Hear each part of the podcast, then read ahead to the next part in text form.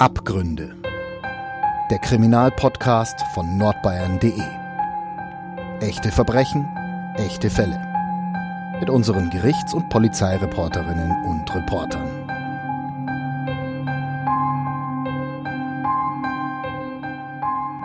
Herzlich willkommen zu Abgründe, dem Crime-Podcast von nordbayern.de. Mein Name ist Franziska Wagenknecht. Neben mir sitzt die Ulrike Löw. Ja, also mein Name ist Ulrike Löw. Ich darf für die Nürnberger Nachrichten aus den Gerichtszellen der Region berichten. Das ist in aller Regel das Strafjustizzentrum in der Fürther Straße, gelegentlich aber auch das Sozialgericht, das Finanzgericht oder das Verwaltungsgericht in Ansbach. Und wie lange machst du das schon? Jetzt muss ich direkt nachrechnen. Ähm, seit 2006. Bist du selber so ein bisschen crime-affin, so ganz privat oder ist es einfach eine zufällige berufliche Entwicklung? Man sollte ja meinen, dass jemand, der sich qua Beruf den ganzen Tag mit Mord und Totschlag beschäftigt, sich am Abend nicht mehr für Krimis interessiert. Das ist bei mir aber nicht so. Ich lese immer schon sehr gerne Krimis mit Vorliebe äh, schwedische Krimis, also fast schon splatterartig, in denen ziemlich viel Blut fließt. Und keine Angst, aber ich habe uns heute Geschichten mitgebracht, in denen sich, durch die sich überhaupt gar keine Blutspur zieht.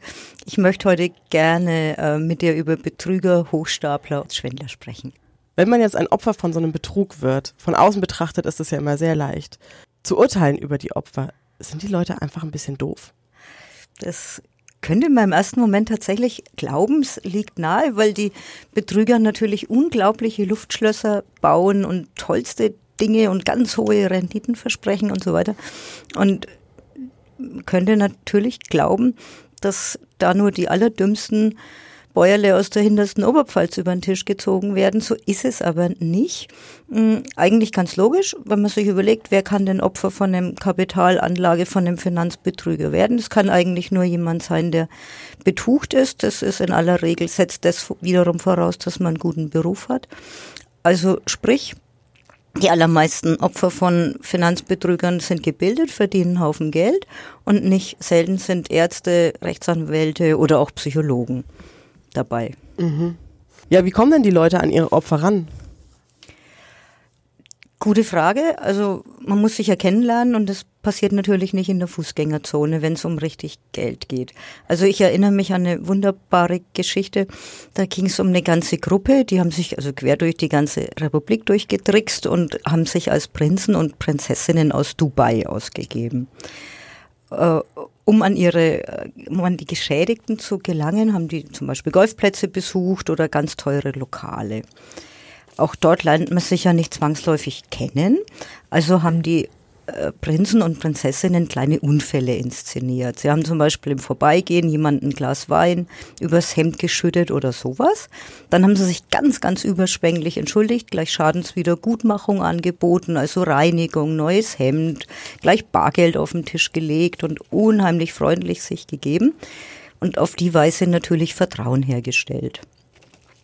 Als dann der Kontakt da war, haben sie erzählt, wer sie sind, also Prinz oder Prinzessin aus Dubai, und haben berichtet, sie sind hier in Deutschland zu Besuch, weil sie ein Ölgemälde kaufen wollen oder ein ganz besonders tolles Auto oder ein Hotel für den reichen Onkel oder sowas. Einer wollte sogar einen Fernsehsender kaufen. Mhm.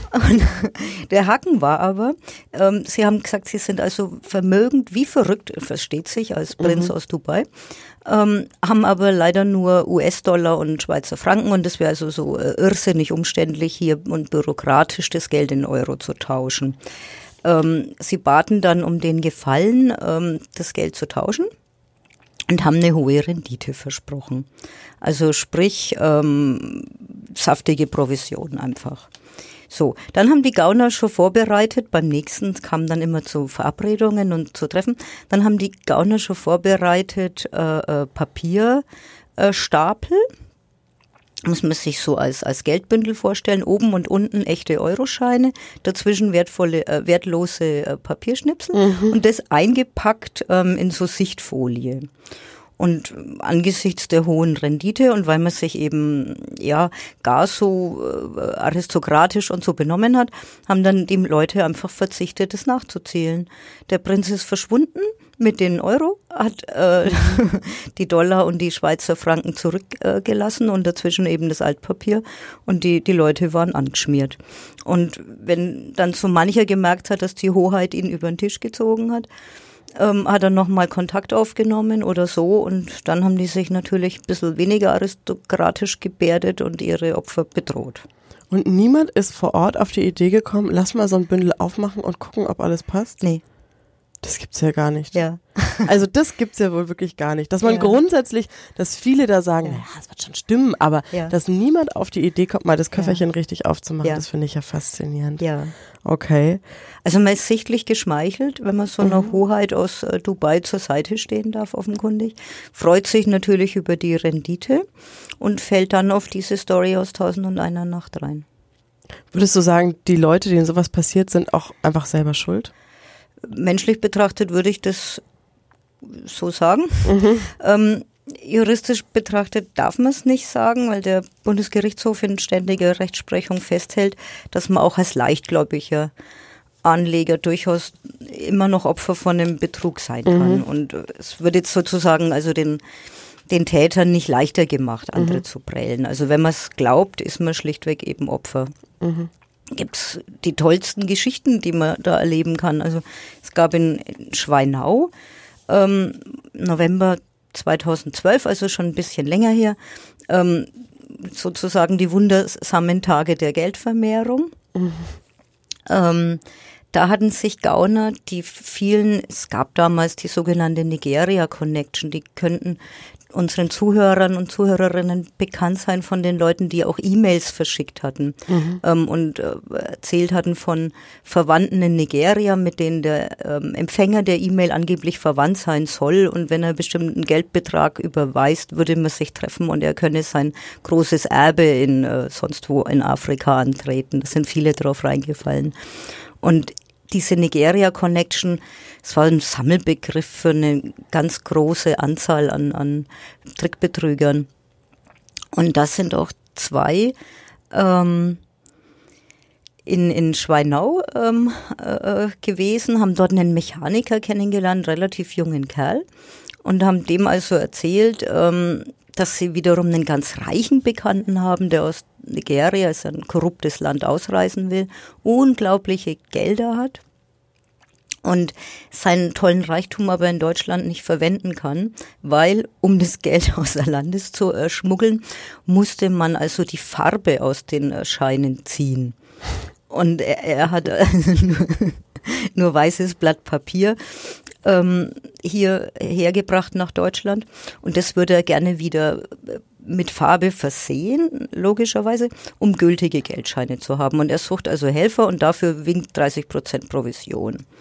Und ähm, die Idee also, de- den, den Geldschein wieder Farbe zu verleihen, sollte dann in der sogenannten Wash-Wash-Methode, nannte sich das, äh, funktionieren. Sollte also echte Geldscheine bringen. Der äh, reiche äh, Nigerianer würde die weißen Scheine bringen und dann könnte man das sozusagen mit einem äh, Mittel ähm, befärben wieder. Ähm, und, und jeder wäre glücklich und bekäme dann Anteil. Also ja, das hat man dann durchgezogen, diesen Hexentrick. Also nicht gerade, dass die noch Simsalabim gesagt haben, während sie dann die Wash-Wash-Methode angewandt haben. Aber ganz zum Schluss hat halt nur einer gestaunt, nämlich der betrogene Mechaniker, ähm, der einfach sein Geld nicht mehr gesehen hat. Das haben die dann nämlich weggezaubert, die Wash-Wash-Nigerianer.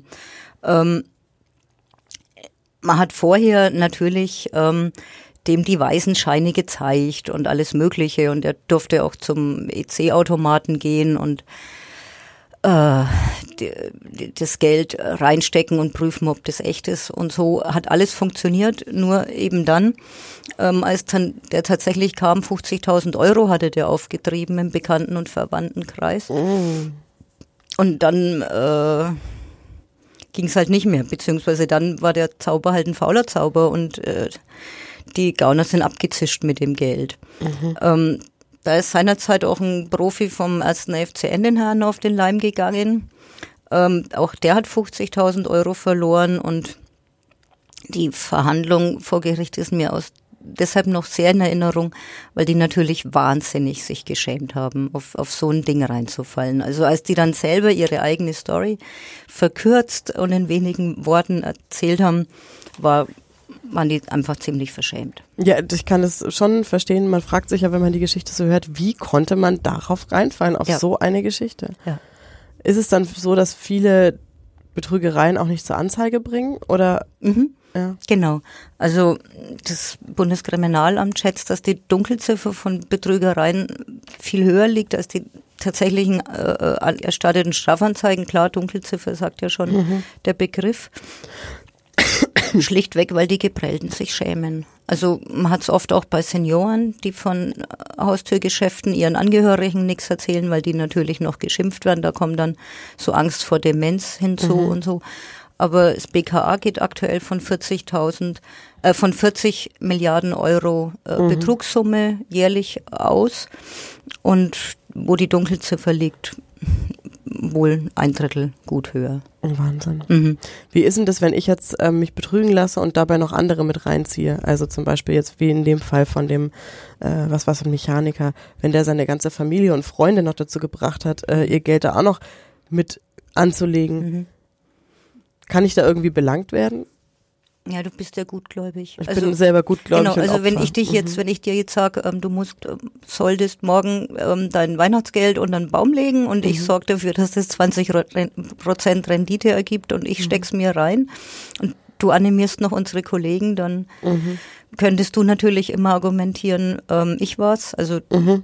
und du hast gutgläubig mhm. ja alle nur informiert. Mhm. Ja, stimmt das auch wieder. Aber es sei denn, wir würden ein Team bilden. Ja, gut. Dann, äh, dann, ja, dann wären wir vielleicht beide mit dran. Ja, wäre vielleicht jetzt auch schlecht, dass wir es über den Podcast verraten hätten. Ah, Mann. Geht es den Betrügern immer nur ums Geld, also immer nur darum, sich das Geld von anderen Leuten unter den Nagel zu reißen oder haben die noch andere Motivationen, solche Betrügereien zu begehen? Das macht die Sache eigentlich am interessantesten aus meiner Sicht. Mhm. Ähm, es gibt einen äh, Psychologen, Professor Hermann Liebel, der hat an der Uni Bamberg geforscht. Im Auftrag des äh, BKA, also des Bundeskriminalamtes, ähm, hat er nach den Motiven und den Profilen von äh, insbesondere Finanzbetrügern äh, gesucht. Und sein Ergebnis war, es geht nicht nur ums Geld, was man jetzt ja meinen sollte. Und Gier ist auch nicht die einzige, also die Gier der Anleger ist auch nicht die einzige Erklärung, sondern ähm, die Erkenntnisse von ihm sind verblüffend. Er sagt nämlich, Betrüger und Geschädigte ähneln sich im Grunde genommen sehr, Aha. weil es also beiden Seiten vorrangig um Selbstbestätigung geht. Der Betrüger, der sich durch seinen Betrug finanziell die Mittel verschafft, sich tolle Sportwägen zu leisten und Statussymbole, teure Uhren, keine Ahnung, Frauen ausführen kann. Der Anleger prahlt aber auch zu Hause, ähm, weil er eine Anlageform, also in diesen Zeiten, wo Banken keine Zinsen mehr geben, trotzdem jemand findet, der ihm 8%, 12%, 20% zahlt, dient auch der Selbstbestätigung ganz offensichtlich. Mhm. Also quasi die Freude daran, der Einzige zu sein, der so klug ist, dieses clevere Geschäft, Geschäft gemacht zu haben. Genau, Aha. genau. Okay. Genau. Also es wäre die Umkehr zur Scham, mhm. dass man erst begeistert ist von sich selbst, dass man solche Anlagemöglichkeiten auftut und dann nicht zugeben kann, ich bin reingefallen. Mhm. Also ein Gerichtsverfahren immer wieder zu beobachten. Relativ ungeschützt wird es zugegeben. Ja? Aha. Wie, was, hast du da mal so eine Geschichte oder so ein Beispiel? Ja, also erst letztes Jahr stand ein Kundenbetreuer von der Fürstlich-Kastellschen Bank, äh, Bank aus Würzburg, ähm, mit Filialen in äh, Nürnberg und München vor Gericht. Also es klingt schon sehr mhm. nobel, dieses mhm. äh, Geldhaus. Und entsprechend solvent sind also die Klienten, die man da bedient. Und die hatten einen Kundenbetreuer, ganz offensichtlichen Hans Dampf in allen Gassen. Der hat nämlich nicht nur in Würzburg die Kunden betreut, sondern auch in Nürnberg und in München. Es hat sich, scheint in der ganzen Personalstruktur mhm. niemand gefunden, der das also adäquat kann. Also war der für alle zuständig und hatte 200 Kunden und ein Volumen von 400 Millionen Vermögen, das er betreut mhm. hat man sich durchaus schon fragen kann, was eigentlich in der Geschäftsleitung der Bank vor sich mhm. geht. Also mhm. könnt ja meinen, dass einem da ein bisschen schwindlig wird, dass einer so viel Verantwortung hat. Mhm. Ja, der ist entsprechend aufgetreten natürlich. Ähm, und also nochmal in Zahlen genau äh, gefasst, diese 400 Millionen Euro, die der betreut hat, hat die Hälfte des Vermögens von der Bank ausgemacht. Also ein, mhm. einer allein. Also das ganz große Rad gedreht. Mhm. Und der hat 86 ähm, als Azubi bei der Bank angefangen, ähm, wollte dann ein Jurastudium machen, weil er schon geahnt hat, er ist zu höheren Berufen. Da ist er also gescheitert und ist dann wieder zurückmarschiert in die Bank, hat er weitergemacht, ist zum Prokuristen aufgestiegen, war dann 2004 Generalbevollmächtigter. Ähm, wir denken zurück, ähm, 2008 kam dann die Finanzkrise. Die Finanzkrise hat natürlich auch die Kunden der fürstlich-kastellschen Bank getroffen. Ähm, die Aktiendepots sind kleiner geworden, Kredite haben gedroht zu platzen und so weiter. Und vielleicht erinnert sich ja der eine oder andere noch, es, es war ja eine panikartige Stimmung. Also man mhm. hat es ja mit dem schwarzen Freitag von 29, glaube ich, war er verglichen und allem Möglichen. Aber unser Banker, also der mhm. Tausendsasser, hat sich gedacht, so hat er es dann vor Gericht erzählt, er wollte dagegen steuern. Gegen die weltweite mhm. Finanzkrise wollte er das also von Würzburg aus richten und die ganze Krise aufhalten. Okay. Ja, ähm, ja großes Ziel, aber. Großes Ziel. ähm, er hat dann erstmal Geld aus seiner eigenen Privatschatulle geholt, hat er behauptet, also 120.000 Euro. Ähm, hat dann Kundengebührennachlässe gegeben oder Rückzahlungen, weil die waren ja durch die Finanzkrise verstimmt. Er wollte sie wieder ähm, in gnädigen Zustand versetzen und hat sich irgendwie damals, er war ja immerhin Starberater, irgendwie verantwortlich gefühlt äh, für die Finanzkrise. Mhm.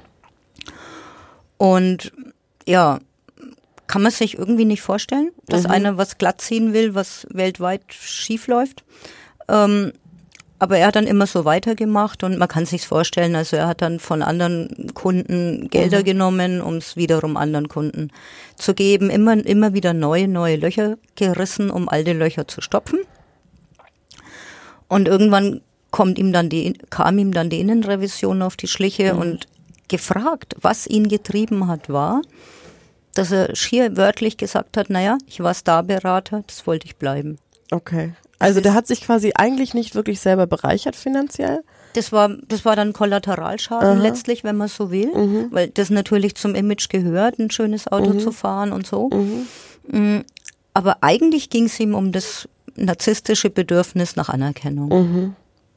Okay außergewöhnlich. Also vielleicht gar nicht außergewöhnlich, aber hört man gar nicht so. Normalerweise denkt man, Betrüger, die wollen sich nur sich selbst bereichern und wollen für sich einen Haufen Geld beiseite schaffen, aber dieser, diesen Aspekt, den bedenkt man immer gar nicht. Genau, so. und das mhm. weist eben der Professor Liebel nach. Und ich kann viele Fälle schildern, die genau das belegen. Es wird immer wieder einfach zugegeben. Man mhm. muss nur diese Frage stellen und sie geben es zu. Also vielleicht Vielleicht kann man sogar das ganz wunderbare Wort Hochstapler mhm. an der Stelle denken, in dem das hoch hinaus ja mhm. schon drinsteckt. Mhm. Und da hatte ich beispielsweise mal einen äh, Prozess beobachtet im Sommer 2009. Da stand ein Erlanger als falscher Arzt vor Gericht. Mhm. Er war damals 30 Jahre alt ähm, war gelernter Bankkaufmann, mhm. also kleine Parallele. also war gelernter Bankkaufmann und hat nebenher bei irgendeinem Hilfsorden als äh, Aushilfssanitäter gearbeitet. Ähm, das war die Basis für die Idee, wo er eigentlich aus seiner Sicht hingehört, nämlich als äh, hat sich selber gesehen als Wirtschaftswissenschaftler und als äh, Mediziner hat sich zwei Doktortitel und ein Diplom auf seine Visitenkarte drauf gedruckt, also wie gesagt im zarten Alter von 30. Mhm. Und ähm, die Approbationsurkunden, die hat er gefälscht und zwar ganz wunderbar. Ähm, er hat äh, ähm, Urlaub in Oxford gemacht und da hat, kann man so Urkunden kaufen. Im Souvenirshop. Im Souvenirshop. Ah, ja. Und ähm, daraus hat er dann ähm, Urkunden in englischer äh, Sprache gemacht für die Regierung von Unterfranken, um eben äh, nachzuweisen, dass er äh, promoviert hat. Nachhinein hat man festgestellt, die Dinger haben gewimmelt von Rechtschreibfehlern. Also gibt im, gut im Nachhinein ist man immer schlauer, aber hätte eine Fülle an, an Anzeichen gegeben. Und dann hat er noch vom Kauf einer Eigentumswohnung einen notariellen Brief gehabt mit Siegel. Da hat er dann das Siegel einfach ausgeschnippelt, da drauf geklebt mhm. und die ganze Sache ein bisschen festlicher gestaltet. Ähm, ja, der äh, ist als Notarzt beim Rettungsflugdienst äh, mitgeflogen. 17 Rückholaktionen ist er eingesetzt worden und stand tatsächlich im, im, im OP-Saal Aber als Chirurg wenn du das machst, du musst doch irgendwas auf dem Kasten haben. Du kannst doch nicht Notarzt sein oder Leute operieren und es nicht können. Das geht doch nicht. Ja, also in dem Prozess habe ich gelernt, dass Chirurgen selten einzeln auftreten, sondern tatsächlich zu mehreren. Okay. Ich hoffe doch, dass er nicht derjenige war, der zum Skalpell gegriffen hat, mhm. sondern nur assistiert hat. Ähm, und Grundkenntnisse hatte er ja. Also okay. durch die Bankausbildung und mhm. ähm, durch den Umstand, dass er als Rettungssanitäter bei den Maltesern mitgeflogen ist, hat er ja gewisse Grundkenntnisse gehabt. Und wenn dann einer nur entsprechend auftritt mhm. ähm, und prahlt und genügend Phrasen trischt, man erlebt es ja gelegentlich, mhm. dass jemand sich benimmt wie eine Tüte Mücken, mhm. dann ist das ja mitunter ja, überzeugend. Stimmt. Aber man weiß nicht, ob der irgendjemanden wirklich gefährdet hat, zum Beispiel. Hat er wohl nicht. Also okay. zumindest äh, war es im Gerichtsverfahren so mhm. oder im Strafverfahren so, dass er in allererster Linie halt ja sich eine Stelle und eine mhm. Profession angemaßt hat, die er nicht nicht besaß. Und ganz oft ähm, merkt man bei diesen Dingen, mh, hm, dass ein Kern drin ist. Also mhm. er hat behauptet, er hätte in ähm, in Arabien und, oder, und in Entwicklungsländern ähm, als, als, als Mediziner gearbeitet, mhm. um den Leuten zu helfen. Die Wahrheit war, dass er mal eine Woche Tauchurlaub am Roten Meer gemacht hat. Mhm. Also er war mal vor Ort irgendwie mhm. und, und konnte Details schildern. Aber er hat ihn halt äh, ein Luftschloss gebaut und vollkommen anderes äh, erzählt, als er tatsächlich erlebt hat. Dann hat er ja auch eigentlich ganz schön Glück gehabt. Weil wenn ich als Notarzt zum Beispiel in eine Situation komme, wo jemand wirklich in einer lebensbedrohlichen Situation ist, ich muss den irgendwie ja. äh, schnell handeln und ich kann es aber nicht, weil ich tatsächlich die Ausbildung nicht habe oder nicht weiß, was ich tun soll, das kann ja auch ganz anders ausgehen. Da hat er ja richtig Schwein gehabt, dass er nie in so eine Situation gekommen ist. Das stimmt. Wahnsinn. Das stimmt. Also im Grunde hat er hat ihm nur der Zufall geholfen, mhm. dass ihm auch im OP-Saal niemand weggestorben ist. Ja, und das kann ja unter Umständen mal schnell gehen. Mhm. Aber da gibt's ja mehrere, es gibt ja diese Fälle von Leuten, die sich als Mediziner ausgeben, das ist ja keine Seltenheit, der ist ja nicht der Einzige, ne? Mhm, genau. Mhm. Also auch hier merkt man sofort, es ist die soziale Anerkennung mhm. natürlich, die mitschwingt. Es ist nicht nur der Verdienst, der mit diesem Beruf verbunden ist, sondern die soziale Anerkennung. Wir schätzen ja im Image keinen Beruf so sehr wie den Arzt. Mhm, stimmt, ja. Und ähm, unser Doktor Doktor hat auch mhm. nicht nur beruflich ähm, von seinen äh, äh Erfolgen profitiert. Er hat auch seine Mietverträge, Leasingrate, äh, Leasingfahrzeugen, BMW, glaube ich, was. Mhm. Auch das mit seinen Doktor-Doktor-Titeln abgeschlossen, mhm. wo man ja nun wirklich nichts, aber auch nichts davon hat. Mhm. Aber es ging ihm wohl um diese Momente des Auftretens und mhm. der Eigenpräsentation, äh, äh, wer er ist. Mhm. Auffällig war auch bei ihm, ähm, dass auf dem Beifahrersitz seiner mhm. Leasingfahrzeuge immer wechselnde Partnerinnen saßen. Mhm. Ich weiß nicht, ob er tatsächlich ein Frauenheld war oder ist. Ähm, auffällig war, dass es korrespondiert hat mit den ständig wechselnden Lebenssituationen. Ja. Mhm. Also möglicherweise hat er die Damen halt nur deshalb ausgetauscht, um diese nicht nachvollziehbaren Karrieresprünge zu verbergen. Mhm. Weil wenn jetzt einer an der Abendschule büffelt fürs Abitur oder für was auch immer, in Wirklichkeit das Abiturzeugnis aber am heimischen Computer fälscht mhm. und später auch die das Studium und die Promotionen fälscht, das würde eine Partnerin natürlich mitbekommen. Mhm. Also wie ist es insgesamt bei diesen ganzen Hochstaplern? Kann man da irgendwie sagen, ähm, das zieht sich durch, dass die keine Familie oder kein fest, keine feste Partnerschaft oder irgendwas haben? Oder hat man da einfach keinen Einblick? Also ich weiß es nicht. Ähm, ich frage mich regelmäßig, warum sich die Familien eigentlich mhm. nie wundern. Also ich kann natürlich den Partner austauschen, aber meine Mutter würde sich jetzt schon wundern, wenn ich äh, nächste Woche plötzlich einen Doktortitel mhm. hätte und übermorgen mhm. eine Professur an der Uni. Mhm, mh. Also in welcher Zeit ich das gemacht haben soll. Ja, es ist wohl so, dass es in vielen Fällen häufig geahnt wird von der mhm. Umgebung, aber nicht aufgedeckt wird. Und auch die Karriere von unserem Doktor Doktor in Erlangen hat mhm. sehr abrupt geendet. Es ging anonymes Schreiben an der, bei der Bayerischen Ärztekammer ein und dann bei der Polizei. Es kam dann zur Hausdurchsuchung und die Polizisten, also man möchte Mäuschen sein im Nachhinein, haben wohl Wände entdeckt bei ihm zu Hause, die mit seinen Zeugnissen tapeziert waren. Mm, okay, das spricht auch wieder für diesen ähm, für dieses ja. unglaubliche narzisstische mhm. äh, äh, in, in, in der Außenwirkung sich darstellen wollende. Also auch da das Abitur schon mit 17, er hatte natürlich nicht mal mhm. Abitur, mhm. aber das schon mit 17 und die, die, wie gesagt, die Urkunden der ärztlichen Leistungen alle gewimmelt von, von Rechtschreibfehlern. Warum merkt sowas denn keiner? Denn jeder hat ein Motiv. Also die wechselnden Lebenspartnerinnen fühlen sich vielleicht ganz wohl auf dem weißen Ledersitz im mhm. schwarzen BMW Coupé mit mhm. Doktor Doktor, der spendabel ist. Die Familie ist vielleicht stolz.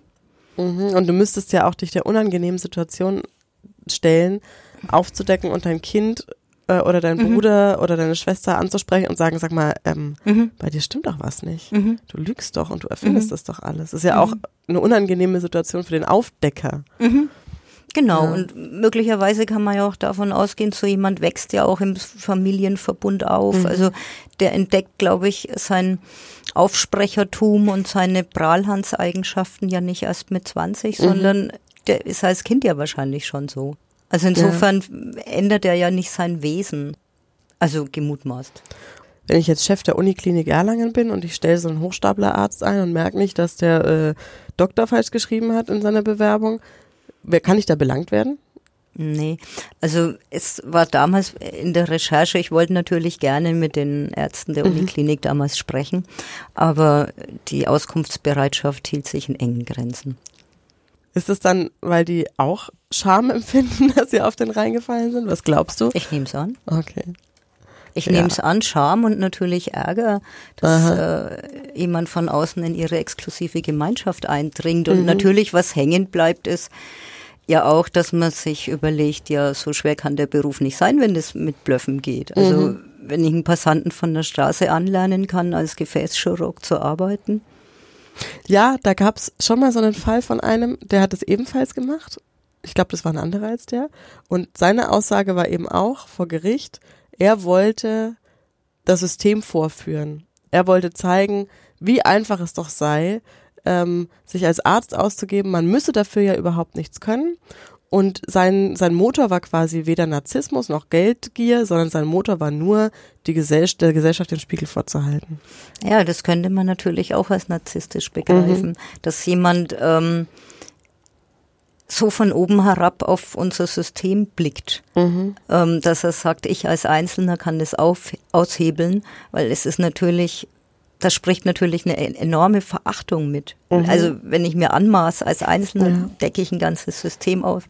Verachten, da geht's ja im Grunde ja. nicht mehr. Ja, als Psychologe hatte der sich ausgegeben Aha. damals. Mhm, Aha. Genau. Ja. Also ich glaube, dass tatsächlich die auch gewieft ähm, in ihrer Menschenkenntnis sind. Mhm. Also ich glaube, sie sind wenig empathisch, sonst äh, könnten sie das anderen Menschen nicht zumuten, mhm. ohne Qualifikation zu agieren. Also die Wahrheit ist ja mhm. natürlich, ähm, dass es ein irrsinnig verantwortungsvoller, schwerer Beruf ist, als Mediziner zu arbeiten und äh, Und mir anzumaßen, das ungelernt zu können, ist natürlich unglaublich arrogant. Mhm. Ja. Und zeigen die dann Reue, wenn sie aufgedeckt worden sind oder wenn sie vor Gericht stehen? Reue vor Gericht finde ich grundsätzlich schwierig, weil ich schon aus taktischen Gründen natürlich gehalten bin, mich zu entschuldigen und Reue zu zeigen. Wann und wie die glaubhaft ist, finde ich immer unglaublich schwierig mhm. tatsächlich zu verstehen oder mhm. zu glauben. Das kann ich mir auch vorstellen, ja. Die Arroganz bei unserem äh, Erlanger Arzt zeigt sich übrigens an, an einer Stelle ganz, ganz deutlich. Der hat auch noch ein Buch geschrieben mit dem wunderbaren Titel Wahnsinn in Weiß. Also seine eigene Satire über sich selber und über die Kollegen und die ganze Welt im Krankenhaus. Also da, wo, das sieht man auch den Mechanismus wunderbar, mhm. da, wo er unbedingt hin wollte, ähm, aus Statusgründen, den erklärt er gleichzeitig, wie sehr er sie eigentlich verachtet. Und wenn der nicht aufgeflogen wäre, glaubst du, hätte der das ewig weitergemacht? Schwer zu sagen. Möglicherweise schon. Also er hat, ähm, das erzählen viele, ist ähnlich wie unser Finanzberater, mhm. der Starberater unbedingt bleiben wollte, erzählte auch der Doktor Doktor vor Gericht, dass er als Kind schon immer nach Anerkennung gegiert hat. Also mhm. und gehungert finde ich eigentlich einen ganz schönen Begriff, um das zu beschreiben. Also jeder von uns hat dreimal am Tag Hunger und du würdest mhm. niemals sagen, jetzt hast du aber doch gestern schon was gegessen, heute musst nichts essen. Mhm. Und so geht's dem äh, Narzissten sozusagen in seiner Gier nach Anerkennung. Der, mhm. Dem hast du gestern vielleicht schon gesagt, du bist großartig, aber er will es am Mittwoch, am Donnerstag und am Freitag wiederhören. Mhm. Also mhm. ähnlich wie wir, dreimal am Tag essen, dreimal am Tag volle Granate Bewunderung. Mhm. Es ist danach Hunger da. Mhm. Und das hört nicht auf. Und ähm, er hat äh, beispielsweise im, im, also er ist dann schon Doktor, Doktor. Ähm, in Erlangen. Er fliegt, ist schon aufgeflogen. Es, es kam zur Hausdurchsuchung ähm, und fährt dann immer noch nach, nach äh, äh, Thüringen ist er dann gefahren, nach Sonneberg und hat dort den Bürgermeistern vorgegaukelt, er möchte gerne eine Privatklinik bauen und äh, äh, sozial randständigen Personen helfen. Die Erklärung, ähm, er war also als Entwicklungshelfer in Afrika und hat mhm. dort hungernden Kindern geholfen. Mhm. Also auch die soziale Anerkennung, mhm. also das Genie, das, das wissenschaftliche Genie, das in zwei Disziplinen promovieren konnte, ist jetzt auch noch edel und gibt den Robin Hood in Sonneberg. Und da war er ja schon erwischt worden. Also man muss sich das in ja. der Genese mal vorstellen. Mhm. Und ähm, dann ist er im Gefängnis mhm. und schreibt im Gefängnis an seine Eltern, dass er eigentlich nicht weiß, was er sich vorzuwerfen hat. Er hat auch immer nur Menschen helfen wollen.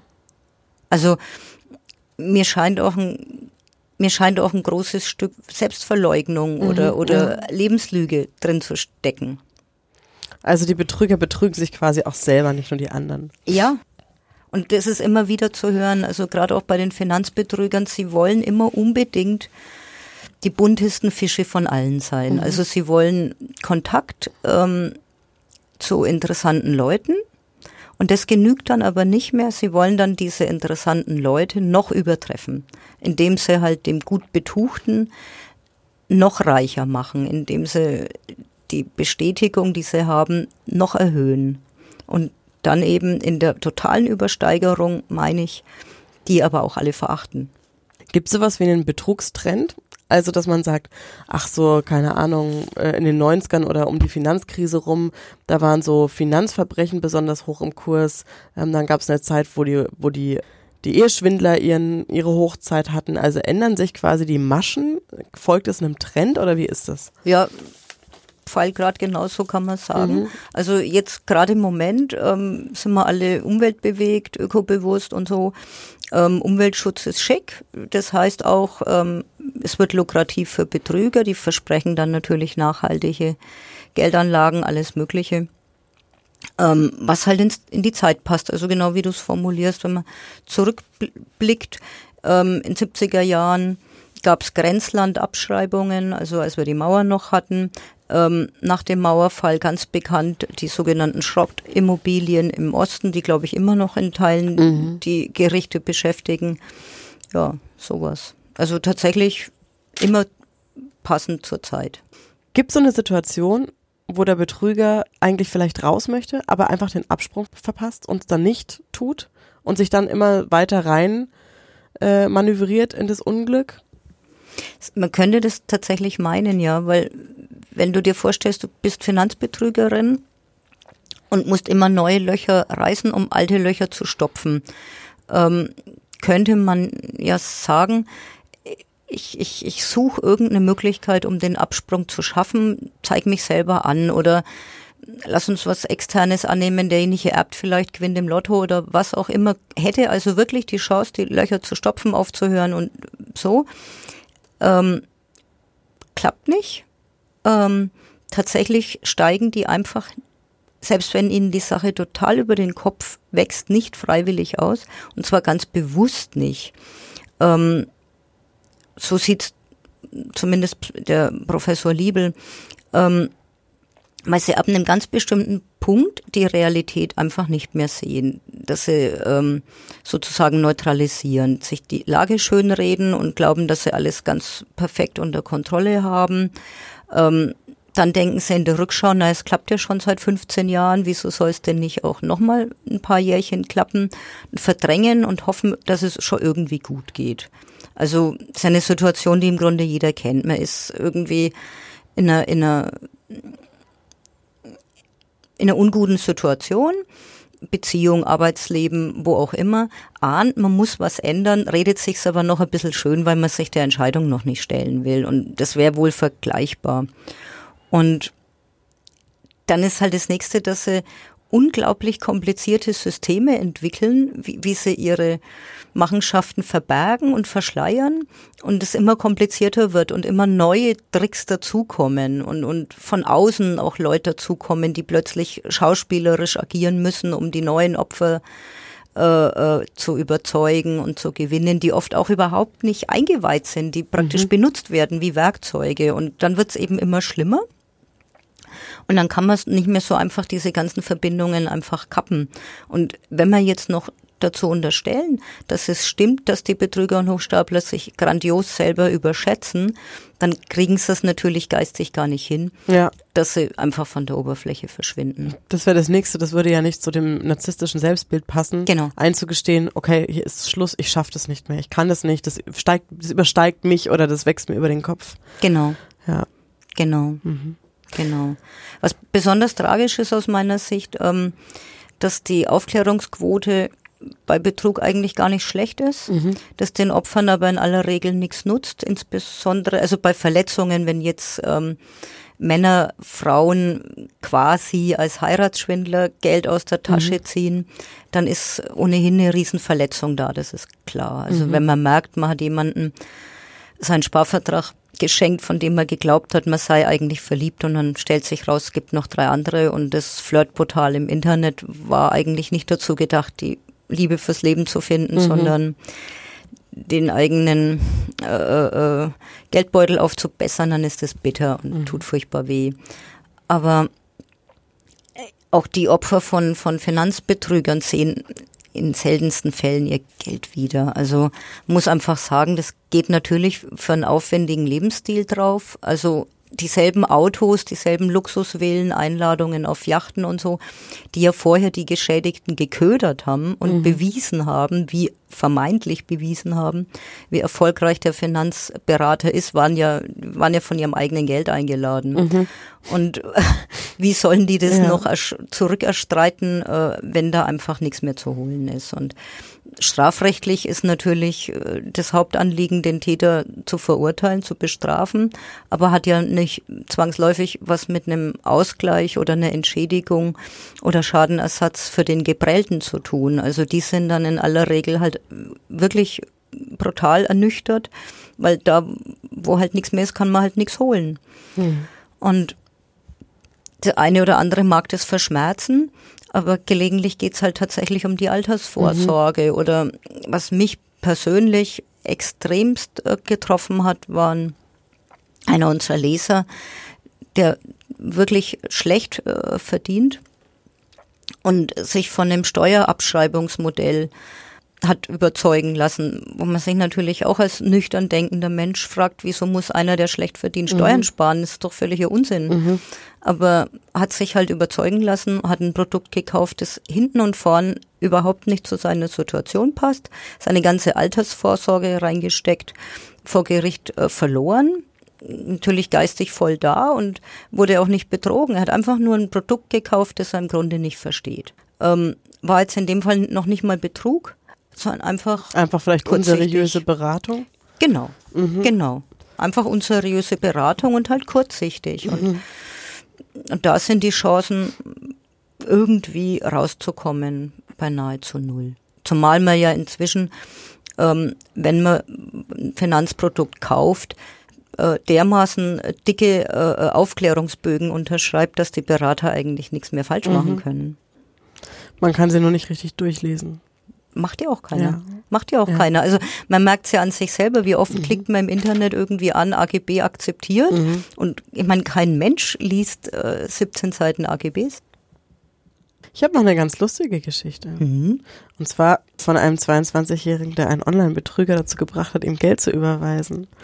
Der hat, äh, kennt ja auch jeder diese Mail, der hat eine, so eine Mail bekommen, lieber XY, ich habe total viel Geld und ich würde das gerne ins Land schaffen, aber ich brauche von dir erstmal irgendwie 1000 Euro Transaktionsgebühr und erst wenn ich die habe, dann kann ich diese 25.000 ins Land schaffen und du kriegst einen Anteil. Mhm. Und äh, dem war sofort klar, dass das so eine Betrügermasche ist und der hat aber zurückgeschrieben und hat gesagt, ja, das ist eine super Idee.